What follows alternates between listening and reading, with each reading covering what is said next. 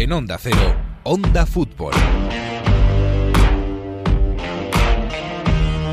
En este año 2020 seguimos perdiendo gente. El fútbol también sigue perdiendo gente. Esta semana ha fallecido Novi Styles, ese futbolista tan extraño, tan poco dotado físicamente para el fútbol, pero con una inteligencia que le hizo campeón del mundo y campeón de Europa en ese equipo de Bobby Charlton. Bueno, Bobby Charlton esta semana hemos conocido que tiene demencia, como la tenía Novi Styles, como la tenía también Jackie Charlton, otro de los grandes del 66 que hemos perdido este año. En fin, si Novi Styles levantara la cabeza y viera ahora cómo está el Manchester United, pues seguramente no le gustaría, ¿no? Son otros tiempos, tiempos difíciles, tiempos complicados y tiempos muy lejanos a ese 1966 en el que Styles y los Charlton eran campeones del mundo. Hoy el Manchester United es decimoquinto en la Premier League, aunque en la Champions sigue vivo. Otra semana quizás de alegría para el United, la que viene de adelante. Así que bienvenidos al episodio 7 de Onda Fútbol. En Onda Cero. A ver cómo termina, casi nunca termina en gol, casi nunca termina en gol, casi nunca termina en gol. El Messi hasta el fondo, casi nunca termina en gol. ¡Gol! ¡Casi nunca termina en gol! Onda Fútbol. Fútbol internacional con Miguel Venegas. Palla all'area di rigore, si gira Cassano, magico movimento, Balotelli, rete! Rete! David Villa darting through the middle. He's got it between the two, and he's won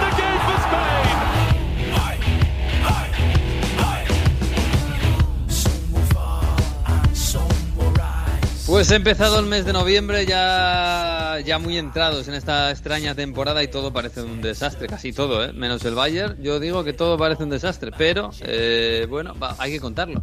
Y también nos hace un poquito más bonito todo esto, ¿eh? El- la competitividad, al menos. Hola Jesús López, muy buenas. Hola, ¿qué tal? ¿Cómo estamos? Hola Mario Gago, muy buenas. ¿Qué tal? Muy buenas. ¿Cómo estamos en esta tercera semana de Champions seguida? Estamos bien, estamos, en- parece que está- estamos más o menos estables. ¿Cómo está por ahí la cosa? Lo primero, ronda de, de medidas eh, anti-COVID. Eh, Jesús, me parece que England is closed. Eh, Es is closing. Is- todavía is closing, todavía sí. no, pero ha anunciado ya Boris Johnson que se viene el lockdown 2, el Oh. segundo confinamiento de un mes. eh, se cierran bares, restaurantes, pubs, eh, tiendas no esenciales. Se mantienen los colegios. Se puede seguir saliendo a hacer deporte o a hacer cosas eh, imprescindibles, pero eh, es un lockdown 2 más o menos suave como fue el primero, comparado con España, por ejemplo. o sea, que se puede salir, pero solo a comprar, a comprar comida y a, a darte un paseíto a hacer deporte, ¿no? Nada más. Deporte individual y, y al colegio, a llevar a los niños al colegio. Bueno, y al colegio, y al colegio de trabajo, claro. Sí, parece que este confinamiento hay dos, eh, en toda Europa eh, hay dos claves que cambian. Una, puede ir todo el mundo a trabajar y a los colegios. Y dos, hay fútbol. El fútbol no corre peligro, ¿no? De momento no. Eh, ha dicho Boris Johnson que el deporte de élite tiene una ex- excepción para seguir adelante. La Premier League esta semana ha tenido, como todas las semanas, muy poquitos contagios en la ronda de test. Así que de momento, y salvo que pase algo grave, eh, va a seguir adelante. Aunque, por ejemplo, Pep Guardiola decía el otro día que no tiene claro que el fútbol debería ser una excepción si se cierran eh, otros sectores, pero de momento el fútbol y la Premier League puede seguir. Bueno, pues ya es un cambio. ¿eh? Para nosotros, desde luego, lo es. Oh, eh, Mario, eh, en Italia, claro, está Francia cerrado. Está Inglaterra cerrando. Está Alemania medio cerrado. Para lo que es Alemania está cerrado. Eh, Portugal también está cerrando. Suiza ayer también anunció que cerraba. Eh, creo que Irlanda también está cerrado. Eh, claro, yo ayer me hacía la pregunta, bueno, nos queda, quedamos Italia, eh, italianos y españoles. ¿Qué- qué- Italia, que, ¿cómo está la cosa? Dale, dale un poco de tiempo y en Italia va a haber confinamiento. No sé a qué, a qué tiempo, pero Mm. lo siguiente va a ser que van a cerrar las regiones, que se va a limitar mucho más el comercio de bares, restaurantes. Ahora mismo está hasta las seis, pero en estos días hay nuevo decreto de expertos con ministros y se van a apretar mucho más las medidas y, y se, va, se va a cerrar. Porque, por ejemplo, mira un dato que salía este lunes, que es tremendo. En Lombardía la tasa de contagio es de 1 a 11.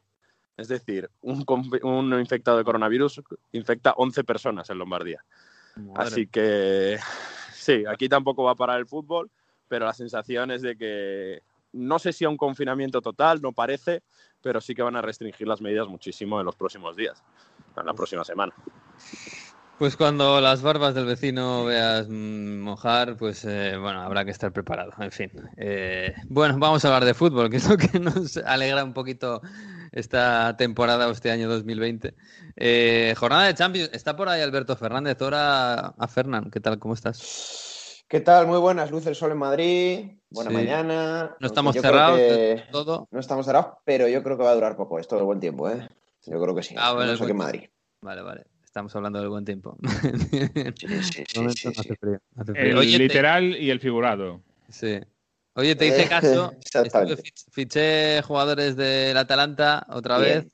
Eh, a- recuperé a Hakimi, eh, pero he caído en la clasificación de, de nuestra fantasy. eh, he caído, ¿eh?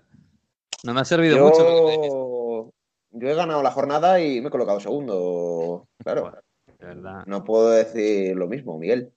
Pero bien, yo fíjate, mm, la Atalanta creo que las dos primeras jornadas merecía eh, escoger jugadores de la Atalanta, pero eh, ahora hay un Liverpool enfrente y ya no tengo tan claro que merezca la pena. Siguen siendo baratos, pero ya no, no sé, Mario lo Ojo, sabrá eh. mejor, pero no sé. Ojo, eh. Igual puede ser Ya. un partido de muchos goles, ojo, ¿eh? Y, también puede merecer la pena, pero ya no Yo lo tengo estoy tan claro. pensando quitar al Papu eh, de mi once. Mario, yo lo siento, pero contra Pero Liverpool vamos igual a lo ver, el, pero el Liverpool está bien defensivamente, Jesús, para que quitar a los delanteros de Atalanta. Porque Hombre, no es el mejor momento, pero, pero ya ha estado peor este año, ¿eh? El Liverpool, también te digo. Eh, vamos a ver qué pasa, supongo, a ver qué pasa con Fabiño, pero ya ha estado peor el Liverpool, defensivamente. Sí, Es que ahora, ahora mismo mm, Duban Zapata es un chollito, eso es verdad, ¿eh? porque es el cuarto, el tercer jugador con mayor puntuación en la Fantasy de Champions. Son 17 puntos la primera jornada, 15 la segunda, y son solo 13 millones. Es muy barato, muy barato. Eh, quizá Duban Zapata puede ser una buena opción. Fabiño no va a estar contra el Atalanta, ¿eh? Por cierto, si, No nos fiamos de club. Yo no digo que el Atalanta vaya a ganar al Liverpool, pero que un gol o dos le marca al Liverpool, porque van a ir volcados al ataque. Entonces, bueno, en ese contexto, vamos a ver quién juega, ¿eh? porque tiene bastantes opciones. Ahí Gasperini, y yo creo que querrá mover ahí la defensa del Liverpool con muchos intérpretes ahí, sobre todo de media punta. Así que yo creo que van a ser muy ofensivos. Y yo creo que jugadores del Atalanta contra el Liverpool ofensivos pueden puntuar bien. Ya. Bueno, pues no sé, me voy a pensar lo del Papu. Tengo un día para pensarlo. En fin. Eh, oye, Mario, eh, hablando en serio de la Champions, la pregunta del millón es si va a jugar Lukaku contra el Madrid. Yo el sábado creía que sí, sinceramente, pero todo lo que me decís desde Italia es, es, es- es negativo. Es que no, no tiene pinta de que vaya a poder jugar.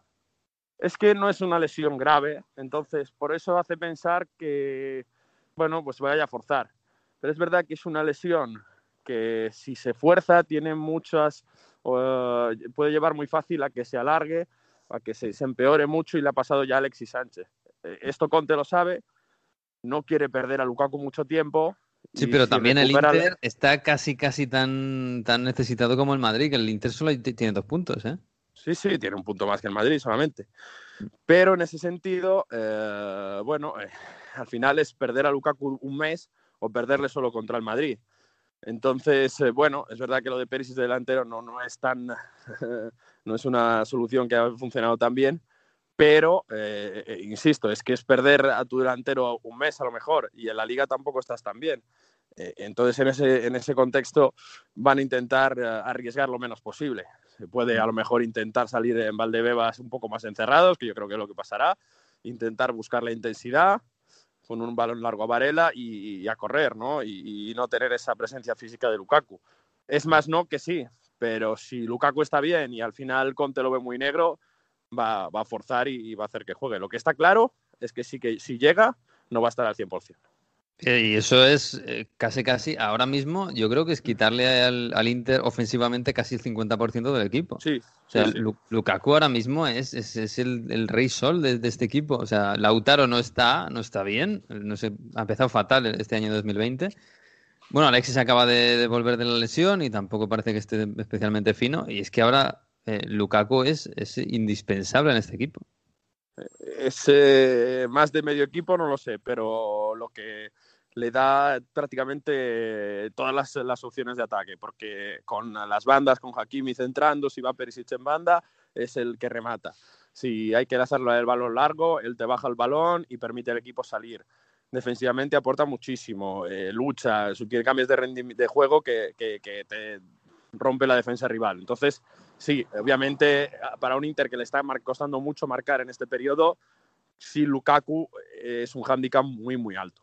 Mm. Bueno, pues lo veremos. Eh, yo creo que es el partido más importante y el más bonito, además, a priori, de, este, de, esta jornada de Champions que vamos a tener, eh, porque además el resto de los españoles van a enfrentarse a equipos del Este, a Lokomotiv, Krasnodar, Dinamo de Kiev. Los tres, para mí, deberían ganar y además medianamente fácil. Y eso que el Dinamo de Kiev está bien, a pesar de todas las bajas que tiene pero deberían ganar fácil. Eh, y luego del resto, casi, casi, yo me quedo. Bueno, a ver si el Salzburgo le puede toser un poquito al Bayern, que es casi lo que estamos deseando todos, más que nada. Y del resto, casi que el partido, el partido es el Atalanta-Liverpool. Eh, vamos a ver si vemos el espectáculo que, que, podríamos ver si los dos equipos están al 100%, porque tampoco sabemos que estén si, si, van a estar al 100%.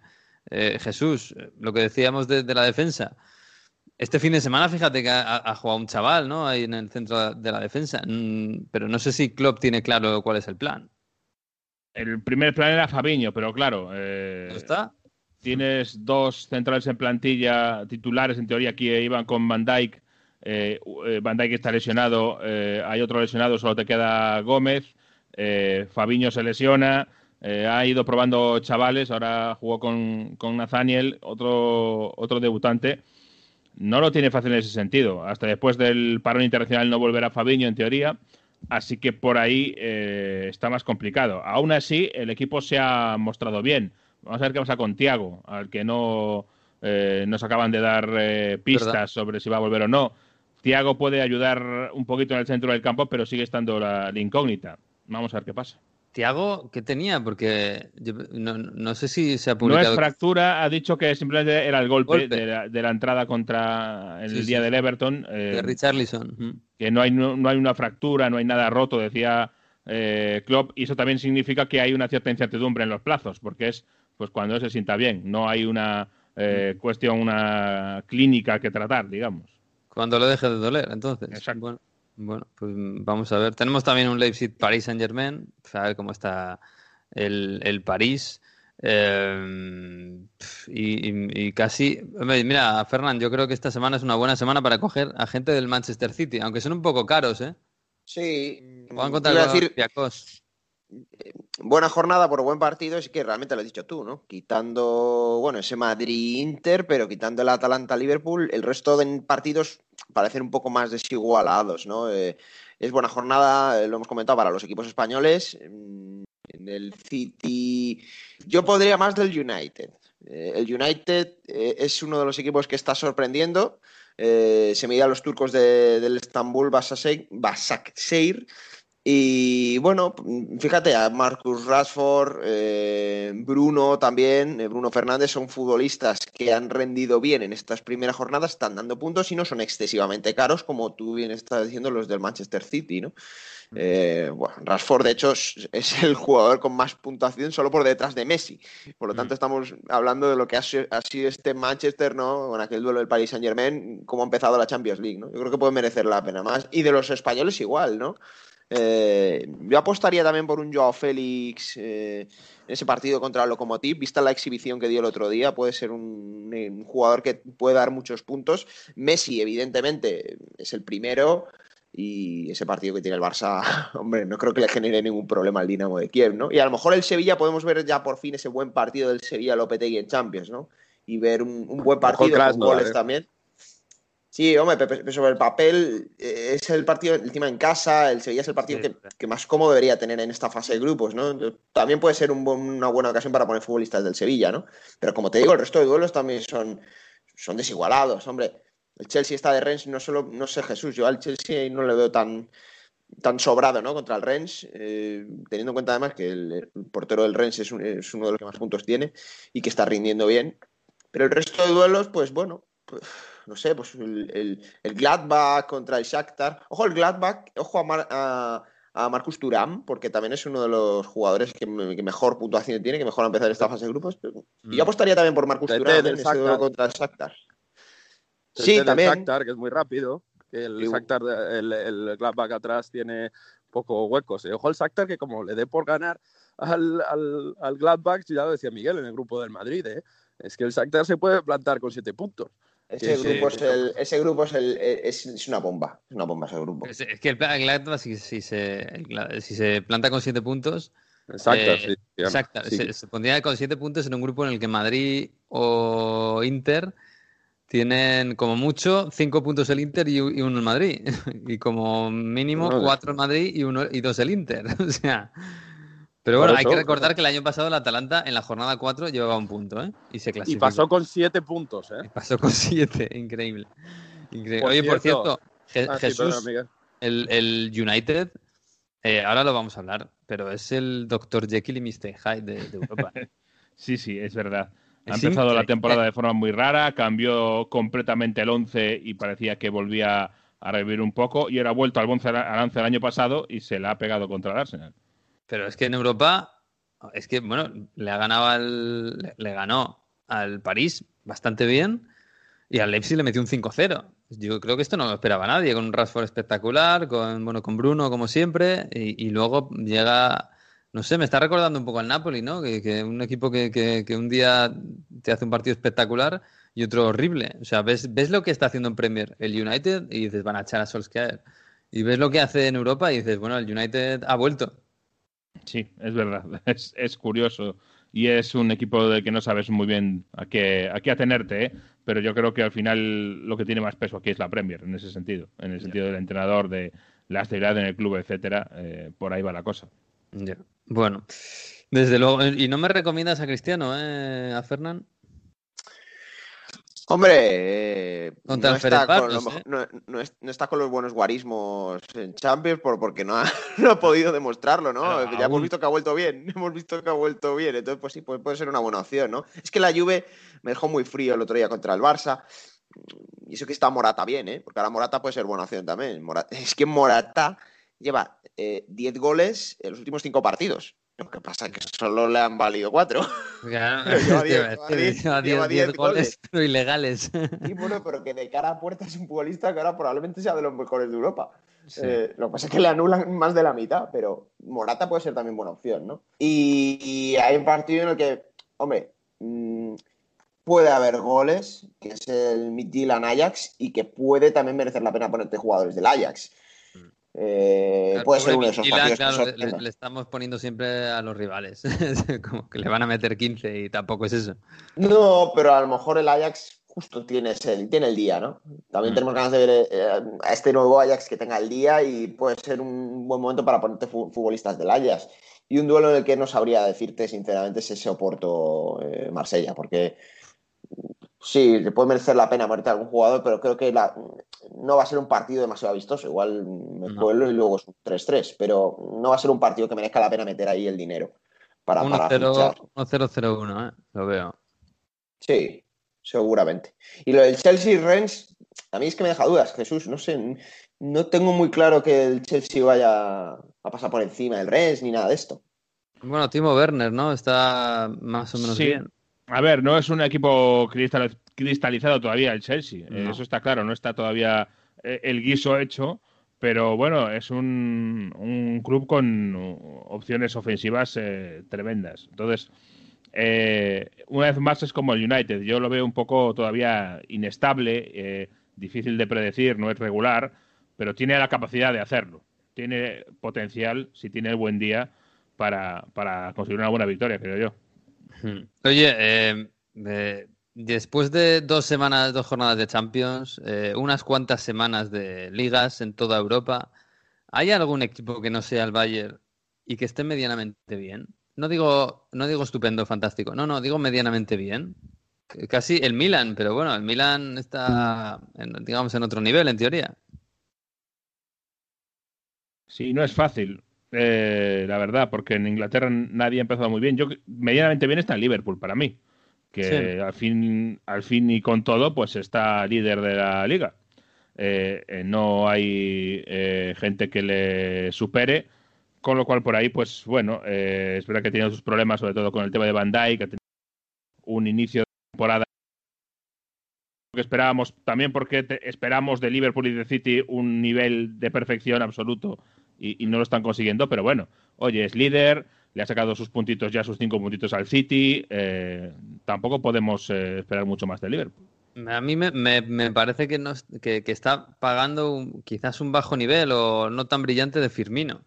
Porque a Salah y a Mané le seguimos viendo, bueno, ramalazos eh, muy buenos, a lo mejor tienen ratos en los que están más, más oscuros, más gris, pero Firmino, yo creo que este equipo necesita un Firmino para ser brillante y Firmino no, no sé si no está.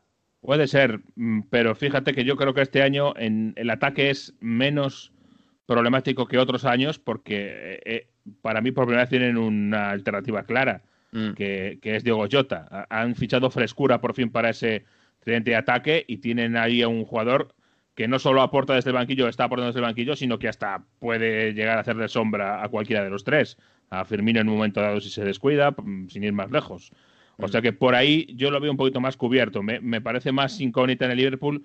Obviamente, cómo va a arreglar el desaguisado de, de Van Dyke, porque eso, si mueve a, a Fabiño, también vistes un santo para desvestir otro. Vamos a ver cómo se adapta Tiago a este esquema tan particular de Liverpool, este engranaje, digamos, más que esquema tan especial que, que monta Jurgen Klopp. Para mí esa es la gran, la gran eh, eh, incógnita de este equipo. Es eh, eh, Thiago, Fabiño y el hueco de Van Dijk. Vamos a ver alrededor de eso cómo se mueven las piezas.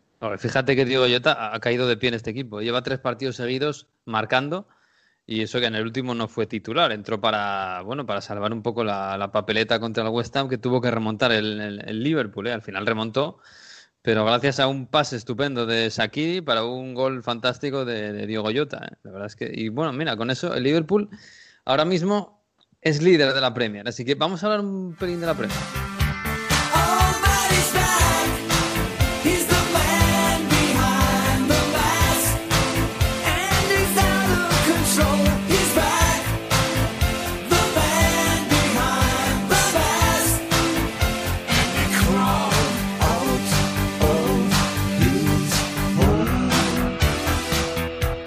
Pues sí, como dice Alice Cooper, eh, he's back, he's back. Ha vuelto, ha vuelto Bale en un fin de semana en el que también ha vuelto Hazard, ha vuelto Cristiano, aunque bueno, Cristiano ha vuelto después del COVID. Ha vuelto Gareth Bale después de tanto tiempo esperándolo. A ver, eh, Jesús, tú dirás, yo creo que tampoco hay que ponerle fuegos artificiales a esto porque, bueno, es un cabezazo en el área pequeña, un buen pase de Reguilón. Pero bueno, se ve la luz al final del túnel y yo creo que sobre todo el- esa delantera que, de la que venimos hablando desde el principio, Harry Kane, Son y Gareth Bale y, el Tottenham ya, ya está, ¿no? Bueno, a ver, sí y no. Eh, obviamente eh, estamos esperando esa delantera, pero no olvidemos que Gareth Bale en este partido fue suplente. Sí. Entró en la segunda parte eh, y marcó, como dices, el gol de la victoria. Muy buen centro, por cierto, hay que recordarlo también de, de Sergio Reguilón. Oye, Reguilón, Reguilón está, está entrando fantástico. Fíjate que el otro día jugó el partido de Europa League y es el único no damnificado de, de los titulares, que ha vuelto, el único que volvió a jugar y que lo está jugando todo y está jugando muy bien, ¿eh? Sí, hay que ponerlo en contexto. El otro día eh, en Europa League eh, hizo Mourinho cuatro cambios al descanso. En la derrota ante el Antwerp en, en Bélgica, cuatro cambios al descanso. Eh, de los cinco que tenía, dijo que no había hecho cinco por no quedarse sin cambios toda la segunda parte y que él, si fuera por él, que él habría hecho once. Mm. Eh, y entre esos cambios estaba Gareth Bale. Cambió en el descanso a Dele Alli, a Lo Celso, a Bale y a Bergwijn. Eh, o sea que. mm, Y hoy, o, o- o el fin de semana, Bale estaba en el banquillo, junto a Lo Sí, sí. Celso, por ejemplo. Entonces. A eh, todos los demás que jugaron en, en Bélgica, salvo Reguilón y Lloris, el portero. Exacto. Con lo cual, bueno, eh, estamos lejos todavía de cantar victoria en, ese, en la eclosión de ese tridente, ¿no? Yo Mm. creo. Vamos a ver si este gol le ayuda tanto a Gareth Bale eh, para subir su nivel como a Mourinho para confiar más en él. Pero de momento todavía no ha entrado en el equipo, yo creo, Gareth Bale completamente. Eh, aún así, buena noticia para el Tottenham, que ha mostrado eh, algo que hacía tiempo que no decíamos. Ahora mismo eh, es alternativa en la pelea por el título, el Tottenham. Sí. Y esto ya es algo estando en noviembre, ya es significativo, ya es importante. Ahora mismo, como digo, pues es segundo, dos de Liverpool. Eh, recuerdo, por ejemplo, que el City, aunque tenga un partido por jugar, está a cinco y está en posición décima. Mm. Es verdad que con, con esos tres puntos, si los ganase en el partido que queda, se quedaría como el Tottenham, con 14 a dos puntos de Liverpool. Pero bueno, eh, está ahí ya como alternativa. Eh, la semana que viene hay un Liverpool City, no nos olvidemos, o mejor dicho, un City Liverpool, Mm. nada menos, y entonces el Tottenham va a tener una oportunidad, quién sabe si de seguir escalando por ahí. Eh, el Tottenham juega contra el West Brom, o sea que no es un partido eh, inasequible. Mm. El, Tottenham, eh, quitando un poco lo que está pasando en Europa League, que bueno, es verdad que está jugando también con muchos suplentes en las dos jornadas que las ha jugado, pero ¿lo ves como alternativa real? Porque bueno, Harry Kane y Son están en un momento espléndido, fantástico. En el medio campo, Hoiberg, yo creo que le ha dado mucho. Reguilón está fantástico a la izquierda. Bueno, con alternativas en el banquillo siempre, ¿no? Ahora con Bale y Lo Celso, Lucas, eh, Lamela cuando está. eh, no sé si le llega, ¿eh? Para meterse ahí. Para meterse entre los cuatro primeros, yo creo que sí. Pero para pelear arriba, Bueno, una cosa es el corto y otra cosa es el largo. Por eso digo que está como alternativa en el mes de noviembre, que no es poco, pero no es ni mucho menos eh, lo que tenga que pasar en abril o en mayo. Eh, la gran incógnita es la, la regularidad y la consistencia del nivel. Harry Kane, por ejemplo, físicamente lleva muchos años con, con problemas físicos todos los años. Vamos a ver si esta vez aguanta y si no aguanta, si, por ejemplo, Bale puede suplir esa, esa ausencia. Es muy pronto para decirlo. De momento, que está lanzando ser eh, alternativa al título. Eh, ha lanzado la carrera y eso ya es una noticia para mí. mm, Que llegue a, a la final de la carrera, si es un 10 kilómetros, pues bueno, un 10.000 metros, pues estamos en el metro 2000. Tiene que Ya. llegar al 8.000 con opciones. Vamos a verlo. Bueno, de momento le, le da a Mourinho para sacar un poquito de pecho. ¿eh? Se- por cierto, se la ha tirado un poquito al Madrid, ¿no? Con el caso Bale.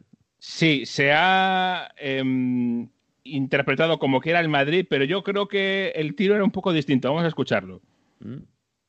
of course i'm i'm very pleased with him and pleased especially for him because he deserves that he deserves that i'm going to when i have five minutes i'm going to to safari to look at madrid websites to see what they say Bueno, dice Madrid Websites. Se ha interpretado en Inglaterra como que hablaba de la página oficial del Club Real Madrid. Yo creo que se refiere más a la prensa de Madrid. Eh, tiene mucho más sentido que nosotros, Mourinho no para- critique a la sí. prensa de Madrid que no al club eh, o a la página web oficial del club. O sea que yo creo que iban más por ahí, por la prensa española, la prensa de Madrid. Ya, ya, ya, ya, ya. Bueno, el palito es para nosotros que nos tiene más cariño que al Real Madrid. bueno, oye, del partido de la jornada, ojo, fíjate que es casi un símbolo, ¿eh? Manchester United-Arsenal, con lo que ha sido este duelo. 0-1, partido bastante malo, sobre todo la primera parte. Eh, y además un partido que en teoría era un homenaje también a, a Novi Styles, que nos ha dejado esta semana, uno de los grandes del- del- del United y de la selección. Además, eh, la familia, este, ese mismo día había, la familia de Bobby Charlton había dicho que tenía demencia, un poco para concienciar. Eh, debería haber sido también un, gran homenaje a Novi Styles, un, un homenaje pequeño a Bobby Charlton, que sigue con nosotros. Pero fíjate que partido más triste en Old Trafford sin público, un homenaje un poquito a medias y además un partido horroroso y que deja al United pues lo que decíamos, ¿no? En Europa parece que es, que es un gran United, pero es que en la Premier es, es da pena verlo, ¿eh? Y, está abajo la clasificación. Bueno, creo que el partido ha sido un poco, el resultado un poco cruel para el United, porque en la primera parte el Arsenal salió a presionar arriba y tuvo más o menos el dominio del partido, pero en la segunda era el United el que dominaba el partido, el que más estaba buscando el área y tuvo, no, mm, iba a decir la mala suerte, pero no es, no es la mala suerte, sino el poco acierto de Pogba en ese momento que hizo un penalti bastante ridículo. Por cierto, partido de Pogba es para, eh, para enmarcarlo, pero para marcarlo y luego tirarlo, sí, sí. Sí. De hecho, ha, ha habido muchos comentarios porque retiró eh, Solskjaer a Bruno Fernández, a Greenwood y a Fred y, no y Pogba terminó el partido, con lo cual eso ha llamado mucho la atención. Porque ya estaba siendo un muy mal partido de Pogba antes de, de cometer el penalti, ¿no? Que fue como ponerle la, la, la guinda a un, a un mal día. Eh, y como digo, pues cuando mejor estaba el United en el partido fue cuando llegó ese penalti que, que transformó Aubameyang y a partir de ahí, pues sí, eh, el United empezó a apretar como loco, ya un poquito a la desesperada. Eh, ahí mm, se agobió un poco Miguel Arteta porque recurrió a la ensalada de defensas, es decir, de repente eh, empezaron a entrar defensas y defensas, acabó con partía con cinco defensas en teoría, acabó con siete defensas, es decir, tres centrales, dos laterales, dos segundos laterales, era todo defensas, pero bueno, eh, para los últimos minutos le valió para aguantar eh, y consiguió hacerse con la victoria. Victoria muy importante que rompe muchos eh, muchos eh, re- registros negativos del Arsenal contra el top six, que es el típico equipo que contra el top six siempre eh, decepcionaba al Arsenal. Y bueno, pues parece que poco a poco Arteta va cambiando cositas y va cambiando perspectivas y mentalidades en el Arsenal, que no es, no es, no es poco, ¿eh? Sí, yo creo que poco a poco está haciendo un- la labor muy, muy, muy poco a poco, pero poco a poco, joder, va, consiguiendo resultados poco a poco. Corre peligro Solskjaer. Nunca ha dejado de correr peligro, yo creo, salvo los meses después del, del confinamiento. Yo creo que eh, la sombra de Pochettino es alargada eh, y eh, por muy raro que sea, Solskjaer corre peligro. No creo que de forma inminente, no hay tambores de guerra todavía, pero no está tampoco seguro en el puesto. Y como digo, se ha hablado mucho de Mauricio Pochettino al principio de temporada, luego pareció recoger un poco y recuperar el pulso y si vuelve a haber otra mala racha va a volver a aparecer Mauricio seguro en el, en el horizonte. La verdad es que es una pena porque hay momentos en que este Manchester United, lo, un poco lo hablamos como en, en Champions, ¿no? Hay momentos en los que se ve que este equipo tiene cosas y, y, jo, tiene posibilidades, tiene, tiene mimbres, ¿no? Para hacer un buen equipo, pero bueno, yo qué sé, muchos errores, en fin. Oye, y el City que ganó al, al Sheffield United eh, 0-1 con ese gol de Wa- Walker desde, desde fuera del área, eh, no sé, no sé si da sensaciones de frialdad, ¿no? De, de no estar eh, de no estar fino. ¿no? Estaba Agüero tampoco, estuvo de fase 9. No sé. Sí, no está dando las sensaciones que, que solía, la verdad, y eso es la, la cruda realidad del, del City. A veces me da, me da la impresión, da la impresión desde fuera como si estuviera aburrido el equipo, no sé, sin, sin ganas. Sí, además ha habido una información de The Athletic que dice que ha habido nada gravísimo, ¿eh? ni mucho menos eh, va a haber malos resultados por eso, pero eh, un problemilla de algunos jugadores con Mahrez, porque creen que eh, no es un hombre que le guste mucho pasar el balón. Eh, entonces, que en este último partido ha O sea, hablado. un Vinicius. Exacto, que en este último partido ha hablado con él em, eh, De Bruyne. eh, Mm. Y otros días había otros jugadores eh, seniors, como dicen, jugadores de peso en el vestuario, que habían hablado con él en este sentido. y no parece que, que Mahrez esté muy dispuesto a cambiar su estilo de juego. Entonces, por ahí hay un pequeño problema, pero como digo, esto es aparte, no es que el City esté ahora da- dando malas impresiones de juego por esto. Mm. Es primero por, como digo, igual que Liverpool, por el gigantesco, eh, el enorme, la enorme dificultad del, eh, eh, listón que ellos mismos se han colocado. Y segundo, yo creo que porque no acabo de encontrar arriba su juego. El Kun Agüero es muy complicado de, de suplir. Tampoco está Gabriel Jesús, que no de cara al gol, pero sí de cara al juego también aporta mucho. Y yo creo que el City tiene ahí un problema. Con Sterling no le ha funcionado, ahora está probando con Ferran Torres. Mm, ahí hay un fallo de la plantilla para mí, que como dig- digo, ha ido cambiando y rotando centrales, pero en el lateral izquierdo y en el delantero mm, le falta, ¿eh? Sí, sí, sí, es el eterno problema. Cuando no esté Agüero, a ver cómo, qué, qué- qué le pasa a este equipo, cuando esté de verdad, cuando se marche.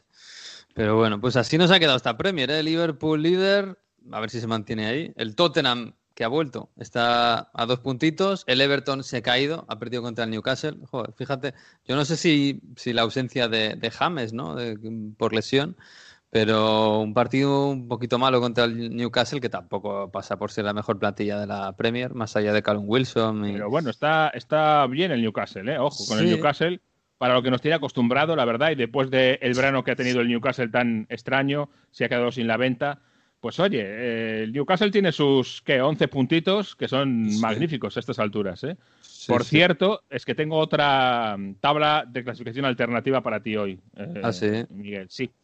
Eh, la tabla vamos a llamar la tabla Mike Ashley, porque ha reaparecido Mike Ashley para hablar en favor de los aficionados del fútbol.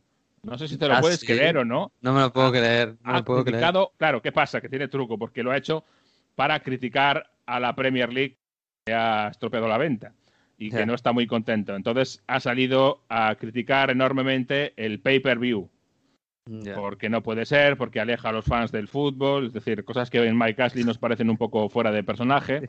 Pero te Eh, digo una Ar- cosa, voy a decirlo, Mike Ashley en este caso tiene razón. Tienes razón. Aunque hay quien, le critica porque dice, no, bueno, tiene razón, pero no propone quitar el pay-per-view, propone simplemente cambiar el precio, eh, Ah. bajar el precio. Y en este sentido hay una clasificación muy bonita, que es eh, la clasificación del dinero que tienen que pagarse eh, los aficionados de cada equipo por ver a su club.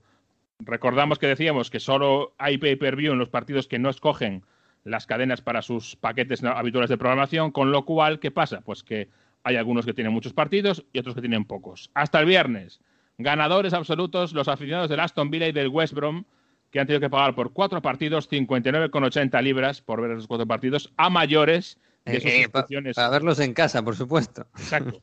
Bueno, en casa o fuera, da igual, pero Bueno, sí, para sí. verlos no pudiendo ir al campo y a mayores de la suscripción que ya pagas por tener en casa la televisión de pago, porque esto es a mayores de la suscripción. Sí, ¿Cuánto cuesta la suscripción de, de- Dependiendo, un Sky Sports te puede costar 27 eh, libras al, al- al mes, cosas así, algo así. Eh. Y tienes que pagar, obviamente, el paquete, ya sabes, teléfono, Sí, sí, sí. internet de casa. Barley, Brighton, Fulham, Crystal Palace, tres partidos, 40-85. Se han tenido que dejar a mayores.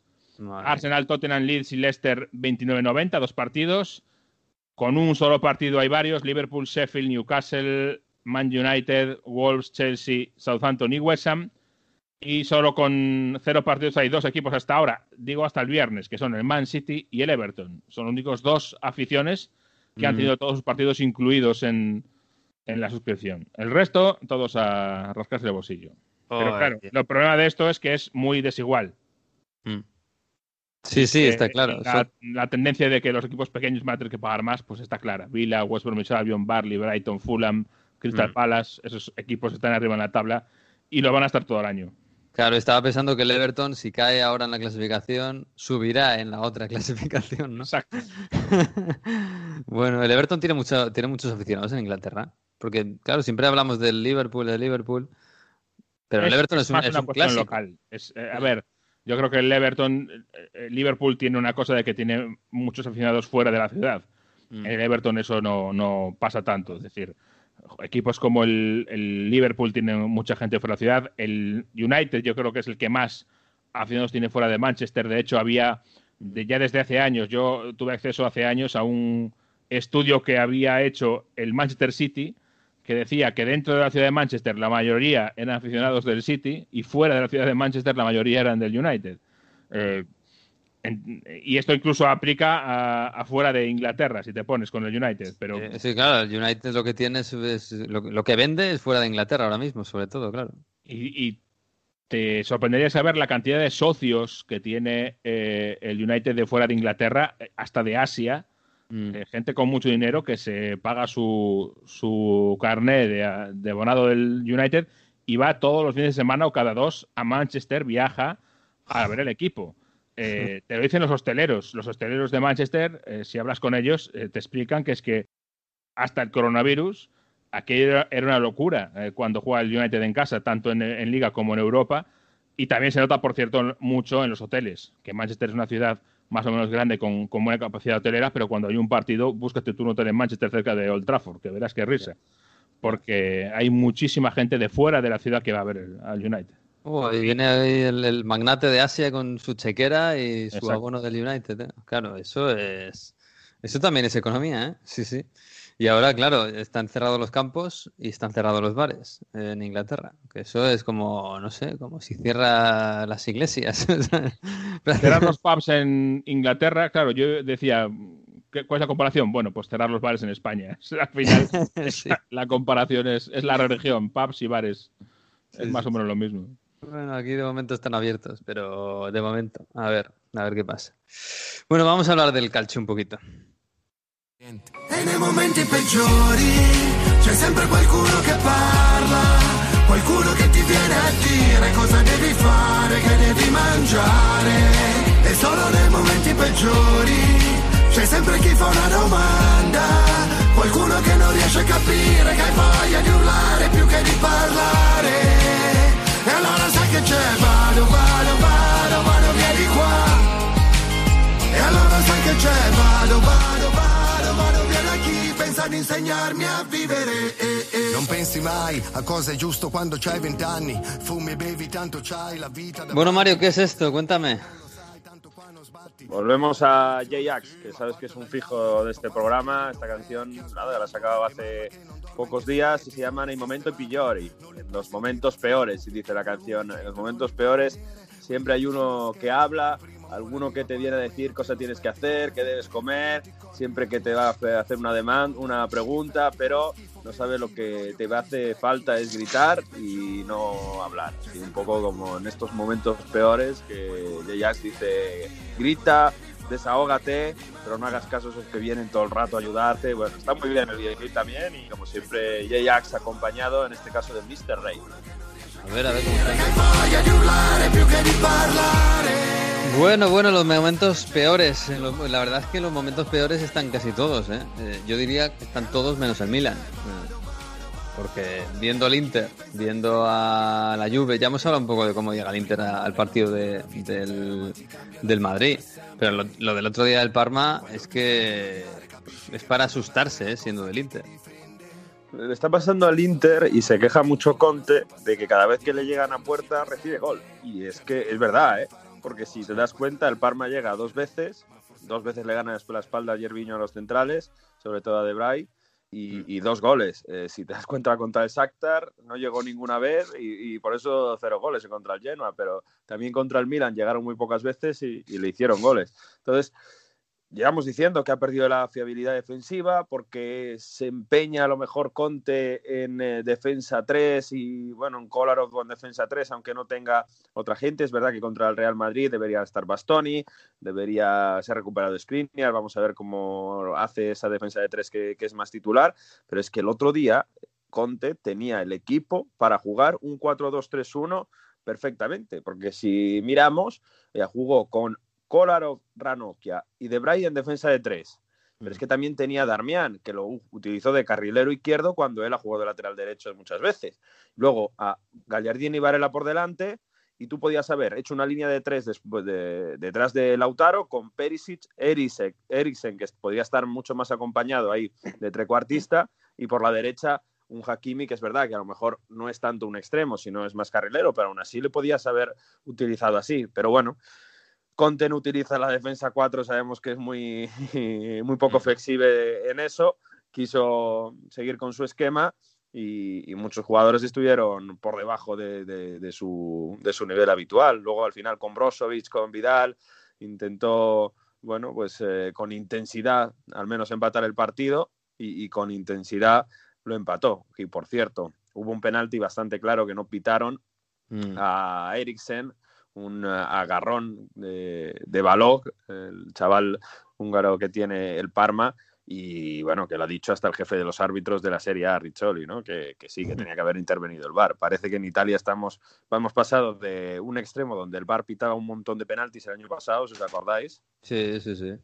y ahora no está entrando, porque también el otro día eh, errores muy graves en eh, Milan-Roma y tampoco entró. Así que hay un poco de polémica con el VAR. Qué raro en Italia últimamente. Sí, y qué raro con el Inter eh, de por medio y con la Juve luego también. Eh, en fin, bueno, yo, yo creo que eh, sobre todo esto de, de- de no dominar las áreas me sorprende en el Inter. ¿eh? Es verdad que no está Lukaku y, y Lautaro pues no está bien, pero joder, la defensa de, de, de Conte en teoría era... Bueno, esto del- de la defensa de cuatro, eh, Jesús, en Chelsea duró muy poco, ¿no? Muy poquito, sí. Eh, hasta el mes de septiembre, más o menos, recuerdo una derrota en Copa ante el Arsenal, en la que ahí se, se varió el rumbo y a partir de ahí fue todo mucho mejor. Muy pronto en la temporada pasó a la defensa de 3 más 2, eh, se inventó aquello de Víctor Moses de carrilero derecho y a partir de ahí, pues eh, para arriba y ganó la liga. Y ya no quiere volver a la defensa de 4. La verdad es que esto, yo sigo pensando que Kolarov no es defensa, es un lateral y además un lateral muy ofensivo. Pero bueno, veremos ¿eh? cómo va contra el Real Madrid, que tampoco el Madrid ahora mismo es un dechado de, delanteros y de goles, pero bueno, vamos a ver qué pasa con ese partido. Eh, no sé, supongo que las portadas son para, para Cristiano, ¿no? Para la Juventus, para Cristiano, que es el que sí que en momento pillore, Mario, eh, aparece. fíjate que entra con el 1 a 1 y decimos, bueno, entra Ronaldo a ver cómo está después de 21 días, creo que han sido, de, de COVID. Y nada más entrar marca gol, luego marca el otro, de repente una goleada, de repente todo funciona, la Juventus es la de siempre. Dos minutos le costó a Cristian. Yo creo que había pocas dudas ¿eh? de que iba a salir y desatascar un partido que estaba jugando no demasiado mal la Juve, ¿eh? para lo que teníamos visto últimamente. Es verdad que Artur ha elevado un poco más el nivel. Ahí con es verdad que contra el Spezia, ¿eh? Cuidado. Sí, contra el Spezia, es verdad. Pero bueno, el Spezia es un equipo que fue presionar muy arriba, que es verdad que deja mucho espacio atrás porque va a presionar y, bueno, es muy atrevido en ese sentido. Ya hablamos con Salva Ferrer, que fue titular en este partido ahí, que intentó frenar a Chiesa Mm. Y bueno, más o menos que esa al final fue de lo menos incisivo de esta Juve en, ese partido. Pero sí, poco a poco, sobre todo con balones eh, a la espalda de la defensa, que bueno, es lo que más desprotegido dejaba el, el Spezia, pues ahí pudo hacer daño la Juve. Y, ahí pudo hacer daño Morata, que anotó un gol que primero lo habían anulado fuera de juego y esta vez Morata logró superar al, al Bar, aunque luego sí que tuvo otro gol y eso sí que también. Le anularon dos en realidad por fuera de juego. ¿eh? Uno, uno, con el bar y otro, sí, otro, sin el bar, claro. Pero bueno, al menos uno lo, lo consiguió meter. Y, y bueno, fueron poquitas cosas, ¿no? Es verdad que Dybala ha sido el gran señalado, porque como tú dices, Dybala al final no acaba de, de meterse en el partido, de, de, de ser ese número 10 que, que, engancha con la defensa, que, que, tiene una gran técnica. Bueno, al final no acaba de ser determinante y Cristiano que entra con unas ganas descomunales Obviamente, nada, dos minutos, un balón en profundidad de Morata, le deja solo delante del portero y, claro, Ronaldo sabe no caer en fuera de juego, nunca, bueno, hmm. normalmente, bueno, pues sabe hacer de nueve también y eso es lo que hizo. Luego un penalti bastante tonto que le hicieron a, a Chiesa, eh, en ese sentido lo aprovechó y hizo doblete, ¿no? Y bueno, Cristiano Ronaldo, así a lo tonto, sin decir nada, ha jugado prácticamente tres partidos Mm. Ha, jugado tres, y ha hecho un doblete contra el, contra el Spezia, un doblete contra la Roma y un gol contra la Sampdoria. O sea, cinco goles en apenas tres partidos que ha jugado, ¿no? Estando un mes con el COVID. Yo creo que Cristiano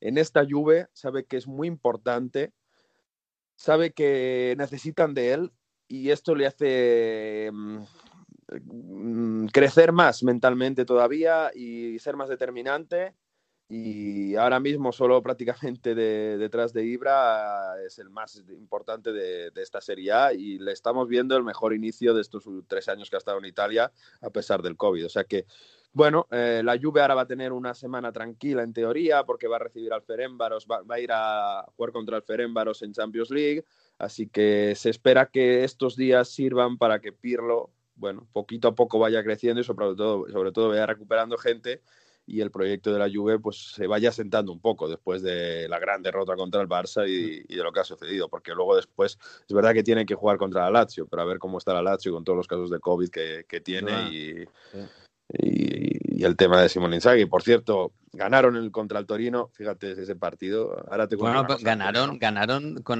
ganaron como el Manchester United ganó la Champions. o sea, en el, eh, remontaron en el 95 y en el 98 cuando iban perdiendo. Tremendo, ¿eh? ¿Verdad? Con, con un mérito espectacular porque está Lazio, ¿cuántas bajas tenían? Pues eh, 12, 12 bajas.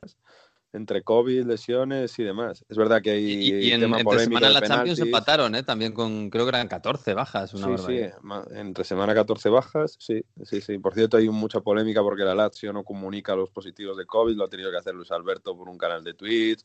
Hay un poco de oscurantismo ahí de Lotito, pero bueno, hay también algo de polémica de su penalti que gol. El tema de- de- del toro es que es tremendo, ¿eh? porque ya la semana pasada contra el Sassuolo se deja eh, perder en los últimos instantes y vas ganando en el 94 3-2 después de estar 2-1 y 3-2 en el marcador. Fíjate que Velotti está marcando goles, pues nada, no hay manera. Lleva un punto de 15 posibles y Gian Sí, tiene mucha eh, pinta. Tiene Mm. mucha pinta de que Gian Paolo va a caer. Ya no le fue nada, nada bien en el Milan y no tiene muy buena pinta este equipo. Mm, bueno, también te digo una cosa. Tenía muy mala pinta el Milan con Pioli, ¿eh? Era un equipo triste, no jugaba nada, no sé. Yo esta semana me, di- me dice, me dijo Paco Reyes, el Milan va a ganar el Scudetto. Y hombre, no fastidies, no, no sé, no, no va a llegar a tanto, ¿no?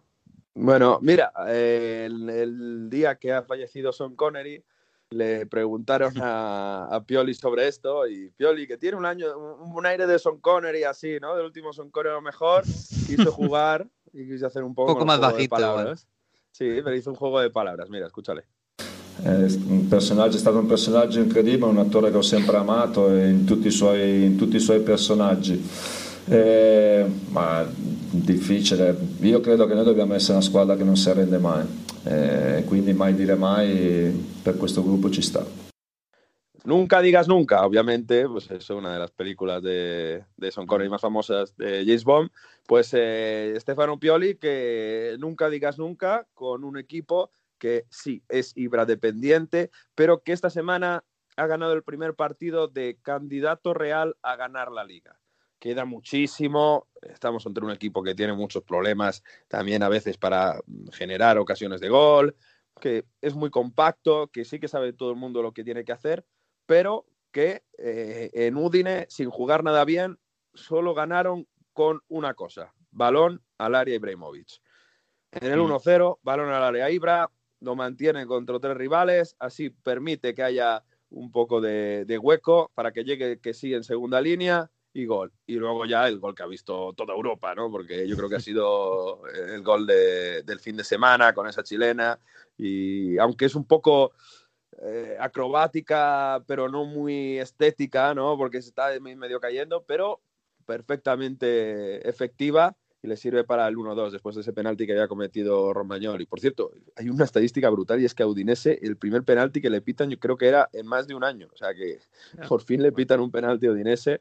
Por cierto que está ahí Dolofeu. Pero es lo que os digo, ¿no? Es el primer partido de que dices, bueno, pues sin hacer nada han ganado, ¿no? Esos partidos que nos tenía acostumbrado, que decíamos que la Juve gana en Crotone años atrás, que la Juve gana sigue sufriendo y, y- y que no sabes cómo lo han sacado, pues el Milan lo sacó en, en Udine. Y esto, bueno, pues a muchos eh, les sirve para, para pensar que, que puede estar ahí haciendo algo grande.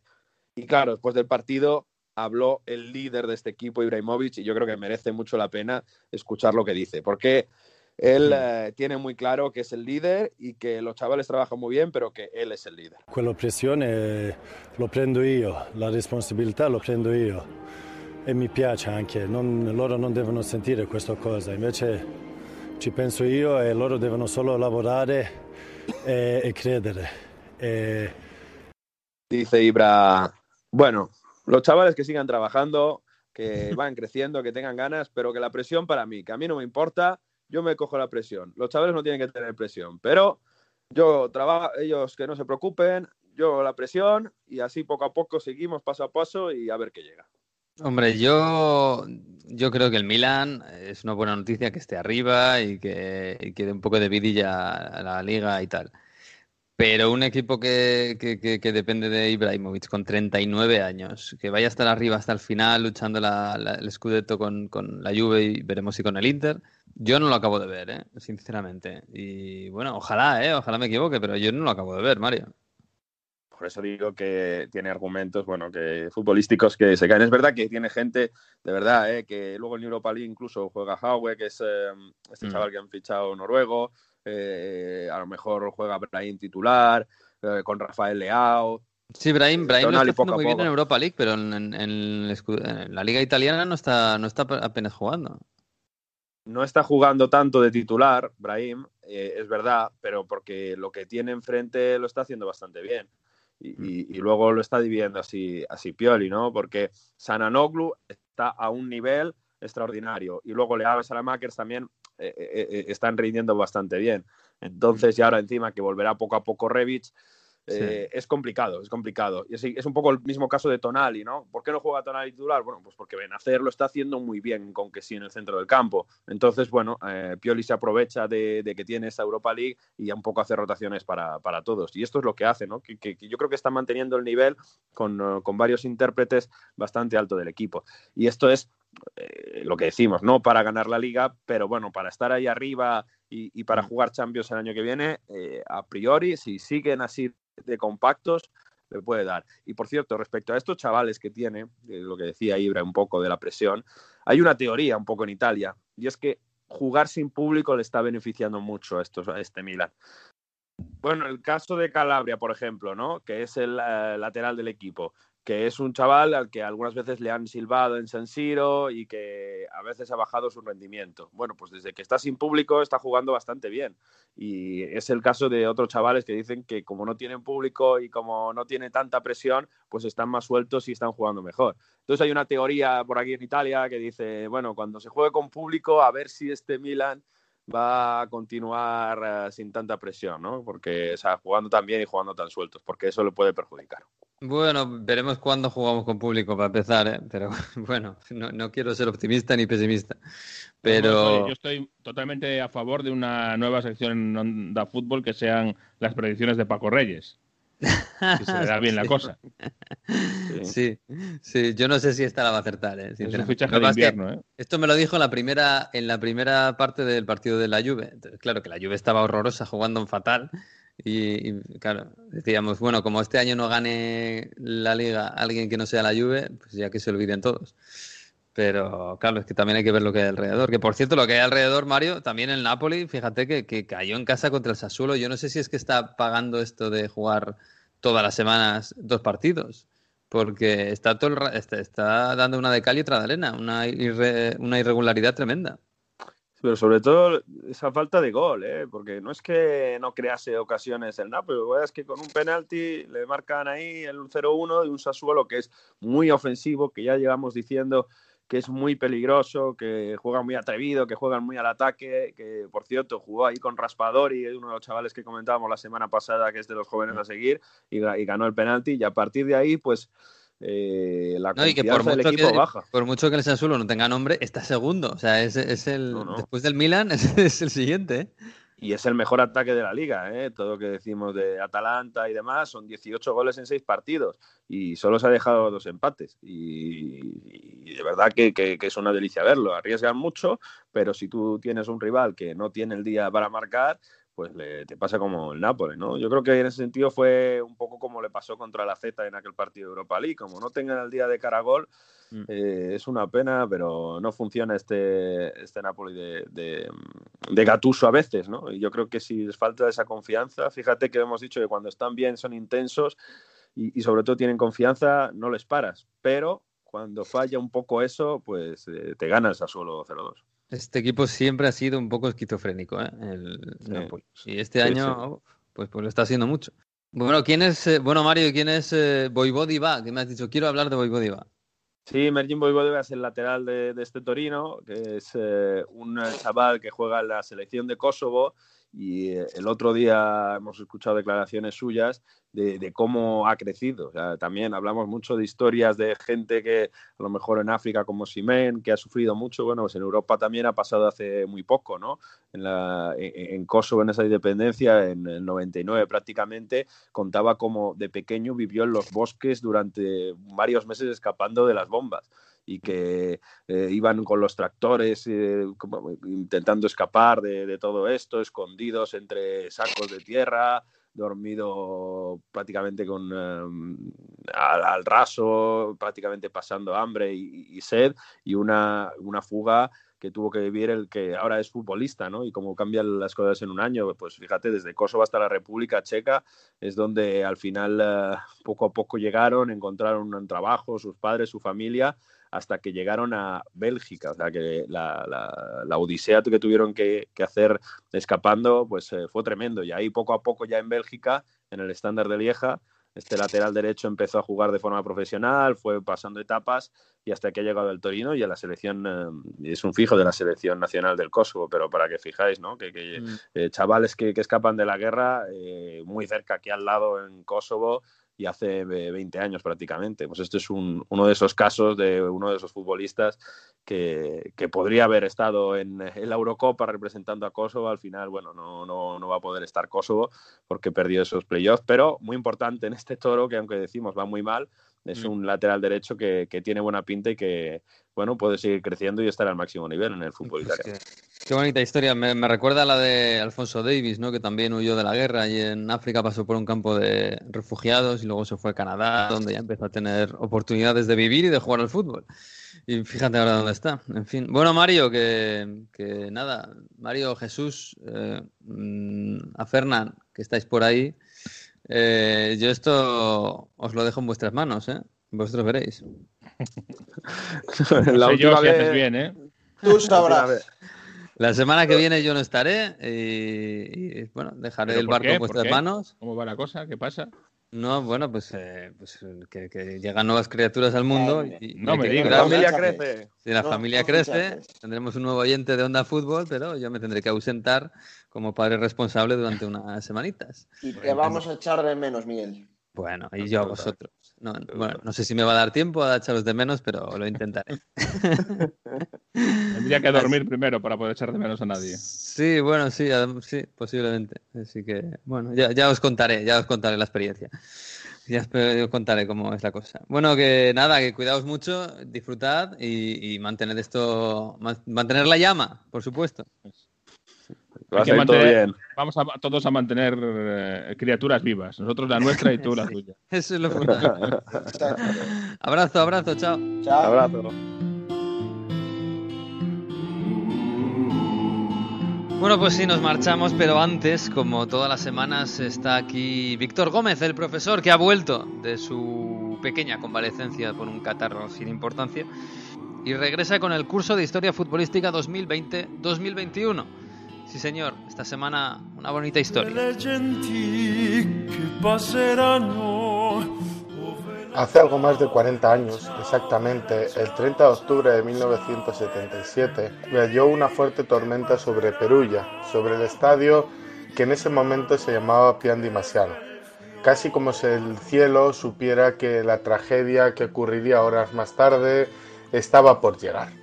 La capital de la Umbria se vestiría de luto para despedir a un centrocampista irrepetible, por su técnica y por ser capaz de entrar en el corazón de todos los aficionados peruginos.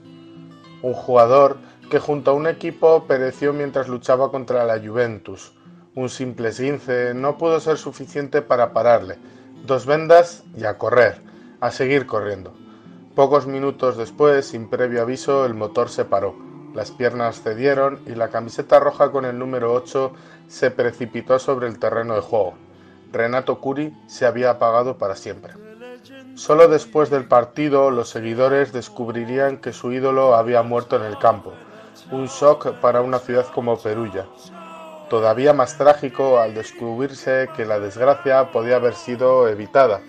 Los doctores descubrieron años atrás que algo no iba bien en el corazón de Renato Curi.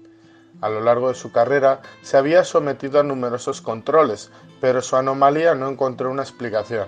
A pesar de ello, se le iban concediendo diversos periodos para jugar al fútbol, algo que a la postre acabó siendo fatídico. Dicen los que le veían jugar que aquel centrocampista, no muy alto, de 1,65, tenía mucha técnica, pero su gran virtud era que nunca se detenía en un partido, siempre estaba corriendo. En 1977, el 8 del Perulla ya era un referente. Cada jornada crecía y crecía y el público se identificaba con él.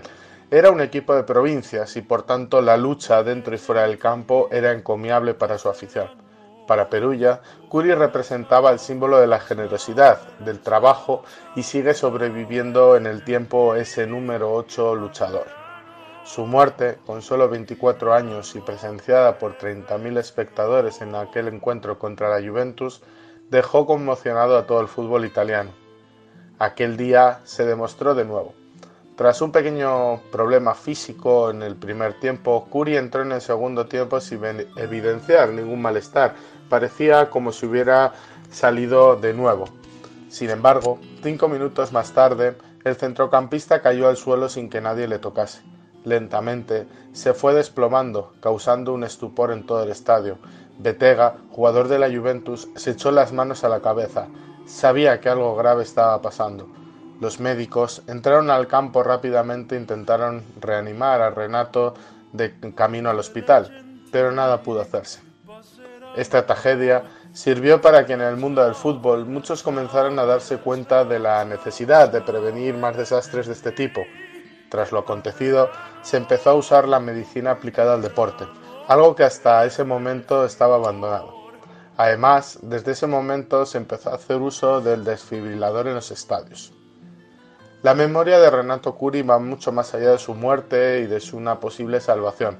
Perulla, hoy en día, sigue desprendiendo amor por esa camiseta roja, ese número 8 y ese nombre, Renato Curi nombre del estadio y nombre para que las futuras generaciones conozcan la historia de un jugador y de un equipo que fue imbatible y respetado en toda Italia.